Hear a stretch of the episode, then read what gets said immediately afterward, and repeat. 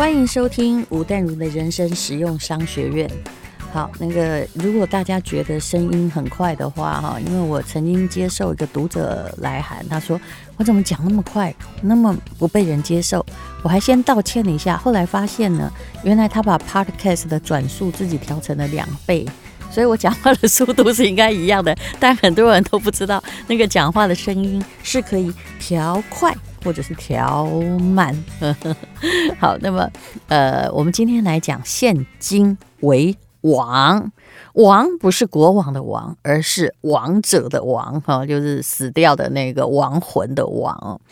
呃，我大概都可以从某些理专讲的话来知道他们到底有没有真的处理投资或者是投机世界的法则。我认识一个朋友，他当理专也当到了银行的呃董事总经理之类的。当然，投资银行会有很多很多的很高尚的职衔呢。但是在今年，大概是啊去年二零二零年啊股市啊这个已经崩溃的三月四月的时候，他就跟我，我就问他说：“那你们公司有没有任何报告对于这个疫情产生的影响？我想要看一看。”他就跟我说。哎，这个我们公司啊，呃，就教我们，淡如姐，现在握有现金的人最赢，赶快把现金留起来。他就是现金为王，就是 king 的那个王。我一听我就知道，他实在是一个，因为叫你都不要投资比较安全嘛。那他这即使做了二十年的理专，他还是一个不知道怎么危机入市的人。虽然危机入市。只要是你自己的钱，你都是会很小心哈，怕伤到皮、伤到肉啊。但是从现在看，这个呃美股的熔断，在二零二零年三月的时候，的确那时候如果讲现金为王。是 king 的话，那他一定是一个不懂理财的人。从那时候到现在，你看台积电两百多块哈，我讲的虽然是个还算极端的例子，但可不是一个很冷僻的股票啊。现在可能已经六百多了，对不对？已经到达过高峰。然后特斯拉这个八十几块，已经到了八百多块美元。现金竟然不是 king，在危急的时候。跟在这个呃二零零八年的金融风暴的时候不太像，那为什么呢？但你说在二零零八年的金融风暴，现金真的是 king 吗？是王吗？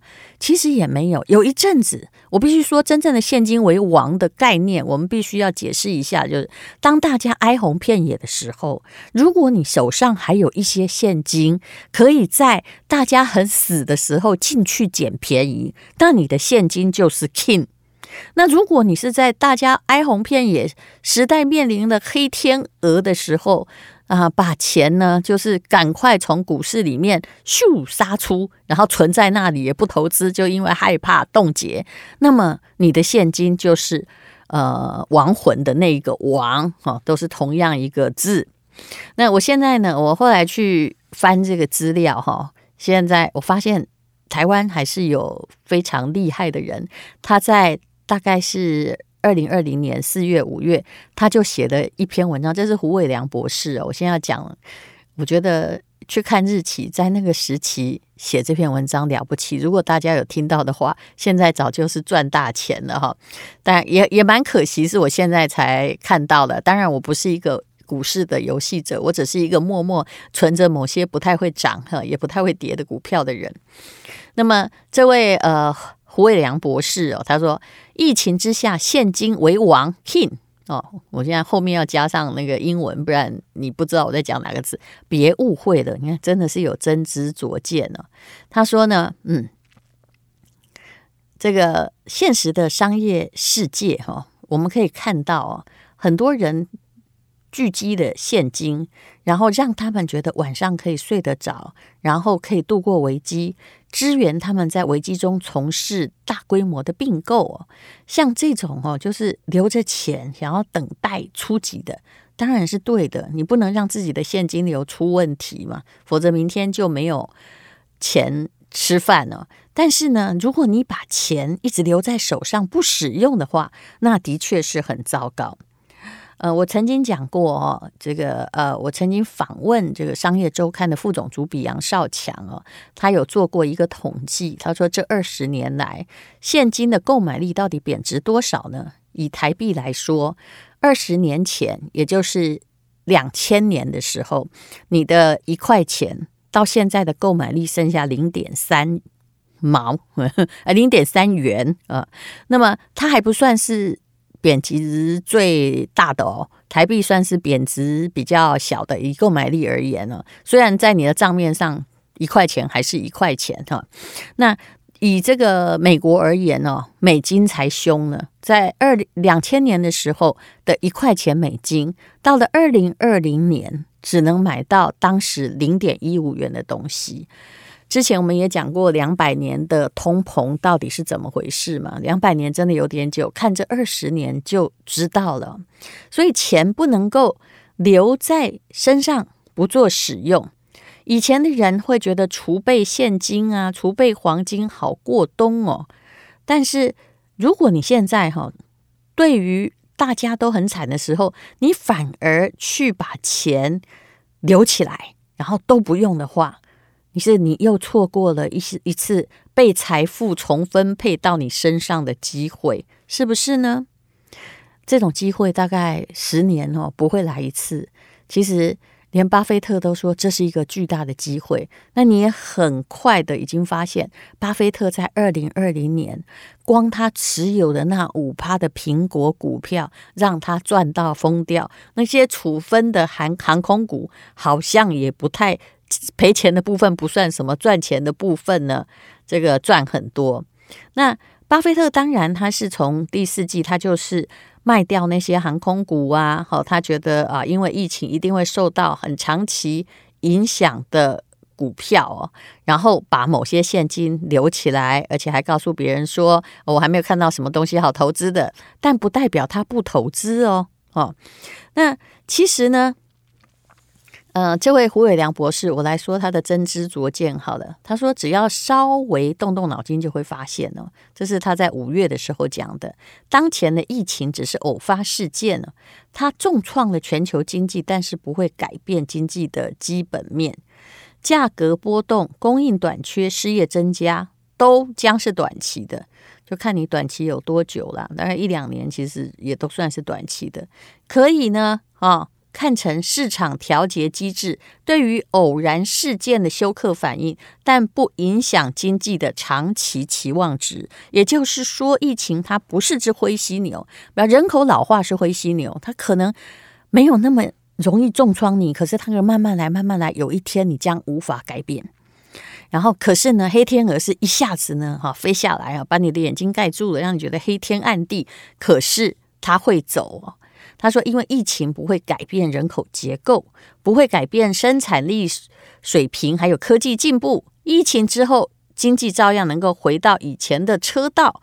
那这时候呢，恐慌之中最难得的就是理性思考。所以他从五月的时候就告诉你说：‘哎，这个。’”当时啊，欧元、英镑、纽币多国货币大跌，那美元指数、黄金大幅波动，所以可见呢，什么都跌，就是哎，这在找黄金，就是市场很恐慌的在寻找什么样的资产哈可以避险，你知道。那时候的纽币哦，当时的跌幅超过两成，然后南非币跌得更多哈。那英镑也跌幅超过十趴。可是其实，在二零二零年的年底，这些超跌的东西后来也都逐渐的涨回来了。美元是呃年初的时候走势很强健嘛，对不对？那为什么最近会跌得这么深呢？答案就是跟疫情的。给美国政府更努力的让他可以印钞票有关系啊！美国做了什么事情呢？他们在疫情马上通过了好几亿美元哦，因为几亿我已经说不清楚了的紧急的援助计划哈，而且呢啊可以一再的哈，就因为这个疫情嘛哈，大家失业啊，商家没生意啊，投入更无限量的量化宽松。这英国政府也很厉害，就。公布了两百亿的英镑的呃薪资补贴计划，就补贴他自己的人。那德国政府也是哦，哈，那那个台湾呢，当然也有编列的预算要来救经济，也就是所有的钱都被政府撒下来的。那这个预言着什么呢？哎呀！如果当时知道哦，现在就更厉害了哈。他说哈，其实我们手里本来不多的钱，表示大家都在印钞票，又要贬值了。对政府而言，货币贬值是对经济下的最猛的药。那么很多人还把钱放在银行存定存，对不对？赚那个零点八趴哈。如果是台币的话，那时候你如果把现金一直摆在手里，不去买投资的东西，是不是不公平呢？哈。其实冷静思考的人是不应该被恐慌吓倒的。他这是五月的时候哈，他他写的预言呢，其实他预言是真的啦，就是。按照经济学来推理，其实可以推理出一个逻辑。他说，从那个二零二零年五月，他说未来的三到六个月是全球资产超低的最佳时机。哈，那因为那时候苹果一个月内股票跌了二十趴，哈，那跌超过二十趴的还更多。那各国这个房地产呢，哈，也都出现了有一阵子是跌的嘛，后来才涨起来。那这其实可以有逻辑可循哦，因为。货币是这个样子，如果货币超发，呃，美国因为大家都要用美金嘛，他努力的印货币救济他自己的国民，然后呢，他把大部分美债都是这个外国的政府持有的，对不对？他不断印钞票，但是我们也不断的需要美元啊，我们都把东西卖给他们，我们全世界几乎大部分拿到的都是美元，他把通膨就救济自己的国民，把通膨。这个送给我们，还有这个经济学家开美国政府玩笑说，他那个一张薄薄的纸，面额一百块美金，你知道，因为疫情，他们得以大量的理所当然的印钞票，印一张美金的成本多少呢？答案就是六分呐、啊。嗯，我们这些东南亚国家辛辛苦苦的啊，加班啊，制造啊，弄供应链啊，把东西那个毛三到四赚了一点点钱，然后去换美金。那我们换的美金就是他们用六分美金来印的一百块美金，所以我们其实是在将来会沉寂那个通膨的结果。那后来最近这个美金跌的凶，也是反映这个结果。那怎么办呢？嗯、呃。通膨有两种的货币的形式哈，第一个就是你的物价会上涨。其实你觉得我们的物价有没有上涨？我觉得还是有。那最近有各种理由，什么东西不能进口啊，或者什么我们用的是台央台湾优良的黑的猪肉啊，哈，不是来猪，所以我们上涨。哎，那你不进口时，我们吃的也是这些猪，这些猪也并没有因为疫情而扑杀减少啊。那用各式各样理由上涨，其实意味着。呃，物价的通膨会再起，可是呢，在一个人口老化，也就是我们现在也没有很多内需的消费的过度的需求嘛，哈。你看我们现在整个，你有没有觉得我们这些五六年级的，我们小时候就生长在很多人的地方，到处都是交通阻塞，最近已经好很多了嘛，对不对？没有感觉人那么多，在一个人口老化的社会，那或者是我们说的人口老化难听，就是经济已经到达某一种。不是那种落后开发的国家的社会里面哦，钱会涌向哪里？哎，其实这个预言是非常非常准确的，答案就是钱涌向了股市或房地产。那你如果五月有看到这个博士他写的经济学的文章的话，那你可能在那个时候就可以超前部署，把钱放在股市和房地产。有时候如果房地产哈和股市要涨哈。呃，你如果真的要把钱放在那里，说真的啦，嗯，呃，以股市来说，你也不用努力的去选股，你就买那个龙头的哈，或者是买那个 ETF 也会涨。那最近我发现，只要股市哦牛市走很久哈，那个股市的妖怪就会多。每个人都说，你看听我的，你就会赚多少。我问你，如果全部的市场都在牛市，那谁会不赚呐？每个人都会赚啊，有办法就是在当时三月那个熔断的时候，说自己赔很多嘛，哎，说指别人赔很多，自己还赚钱，不可能。所以在牛市的时候赚钱是应该的，除非你没有进场。那房子呢？房子，呃，房子现在哈，我对于人口老龄化的国家而言哈，我还是一个人口红利的学派的支持者。我觉得，当下一代的人数越来越少，哦，父母 两个生一个，搞不好一个人还可以得到两间呢。那父母能够呃，就是他的下一代越来越少的话，那么。我认为差不多过了长期哦，不是这一两年哦，房市不能看这一两年波动，长期过了二三十年，除非人口的移民政策改变啊，或台湾的呃政经地位改变啊，否则我不认为房地产会有太多的增幅，但是它可以不跌啊，如果。遇到通膨的话，除了黄金不跌，房地产通常也不会跌。其实就是因为货币会涌到那里，所以如果现在物价呢没什么涨的话，哈，大家在控制的话，那钱到股市和房地产那是必然的。那当现在每一个人都冲进了股市，股市变成一个连无知者也都赚到钱的市场的时候，最后会有什么结局呢？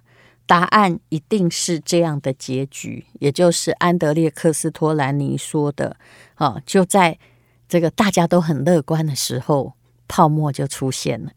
可是这一波的资金行情，很多人都跟我说：“哎呀，台积电很贵啦，现在股市已经涨了这么多了，而且大家都不知道，都知道哈，也并不是因为经济力造成，都是因为，哎呀，我们去换来很多，嗯、一百块的美金就用六分钱。”印的 一百块的美金所造成的，那么我们到底是要加入这个追逐的游戏，还是把钱啊、就呃放在关起来哈，现金把它当成国王这样供着呢？呃，我的答案是。你并不需要这么热的去投哈，四百块你不投，五百块你不投，六百块你才进去买，你是可以忍一下，维持着部分的金钱，那等待它呢，有哪一个波段哈，有一堆恐慌者纷纷在绝望杀低时，你只要有耐性，你应该可以等得到哈。但是你也所谓你持有一些现金是好的，但是也不要哈。把它当成国王，就说：“哎，呦现在你们都在那里，我等你哪一天破灭，我这些现金留着很安全，绝对不安全，因为现金就是慢慢贬值掉的。你必须有勇气等待这个下一次状况不好的时候出场，不然你就是可以用定期定额。嗯，虽然某些个股涨很高，但是有一些 ETF。”每一年就是有固定的五趴到十趴的，我觉得也很好。你应该是要每个月啊，我的做法是我有一些投资是每个月的月初闭着眼睛，它直接从我的账户里面扣款。那你就都用定期定额啊，也许你是买股票，也许你是去买基金，但是不要认为哈这个。都留着现金哈，在每年好歹有零点八趴。其实你钱被偷走了，你根本就是完全的不知道啊。好，那么无论如何啦，我们去银行这个呃存款的利率是越来越低，将来会比零点八更低。那么疫情肆虐之下，宽松的货币政策已经。势不可转，现金价值不断的在缩水。那你个人要自保，不是把现金供为国王，而是嗯，所以我不是在赞成投机，但是这是经济学的流动哦，要而是要把现金换成其他价值比较不会缩水的。资产或者是实物啊，甚至是会随着经济成长的股票啊，甚至有人说，你现在拿着钱去享受人生，住这个大饭店，吃喝玩乐，都比存在银行等着贬值好。只要你确定你明天的存款够啊，那么冒险的人可以考虑怎么样呢？我最近还蛮借赞成你去这个借钱买 ETF，但是你买了，你不要每天在看它的涨幅哈，你去，只要你能够。借到那个一点三的钱啊，一点三趴利率的钱，然后去买到一年差不多有五趴六趴的啊，时间越长就越有利。为什么呢？今年借一百万元呢，你一定要信用良好才借得到啊，有房子才借得到，借钱也没那么容易啊。那你因为这个币值会逐年缩水嘛，我跟你讲，大家算的有多开心。有人问说，那买房子哈，贷款应该是要二十年还还是三十年还？我个人劝你。在这个时代，越久越还，越久再还，嗯、越好嗯，就是能够还多久你就还多久哈。那三十年后，如果你今年借一百万元，等三十年后你才需要还。不过现在很多房子并不许你这个三年后不还本金，但是前面我是建议你不要还本金哦，你宁愿把钱拿着 ETF，至少它的利息哈，就是比你付出去的贷款利息低啊。它的呃三十年后，如果你今年借一百万，三十年后的本金价值哈。会多少呢？呃，我个人的算法，我认为蛮公平。很多人就算说，那三十年后呢，你一百万，呃，就算你都没有还本金，好，只会剩下五十万哦。我个人的看法更乐观，我认为你现在如果借一百万万，然后你有那个信用，到三十年你才能够把它还的话，我认为三十年后会剩下三十万。所以你必须这个考虑一下哈。央行会继续放水啊！目前那个病毒又再次改变，也不知道放水会放到什么时候。现金不是国王，现金是为王，是那个死亡的王哈！这才是你个人用现金的最有利选择。不过你要好好听清楚我的话，不是叫你随便乱花，只是要叫你存定存的概念哈，或者是存什么储蓄险的。概念你应该要改变了。还有，我对于保险没有不好的看法，它毕竟是为个人的心理带来保障。可是重要的是，你不要，就是弄钱，然后去存一个，比如说一约哈，要弄个二十年才会拿回本金，或者是啊，有人以前弄转换债，有没有七年都不能动？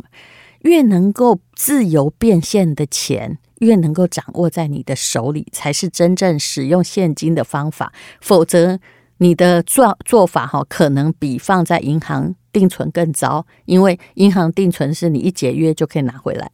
那股票不错，是因为股票呢，你一卖，你钱就可以拿回来，几乎不会卖不出去嘛，就是价格问题。那么房子呢，是无论如何啦，你现在交中介，只要那个地方不是凶宅，你可能。好歹三个月也可能会卖得掉，但是不要去搞那个哈，一搞搞了二三十年，解约会进退不得的东西，那就不是好的投资标的。谢谢你收听人生实用商学院。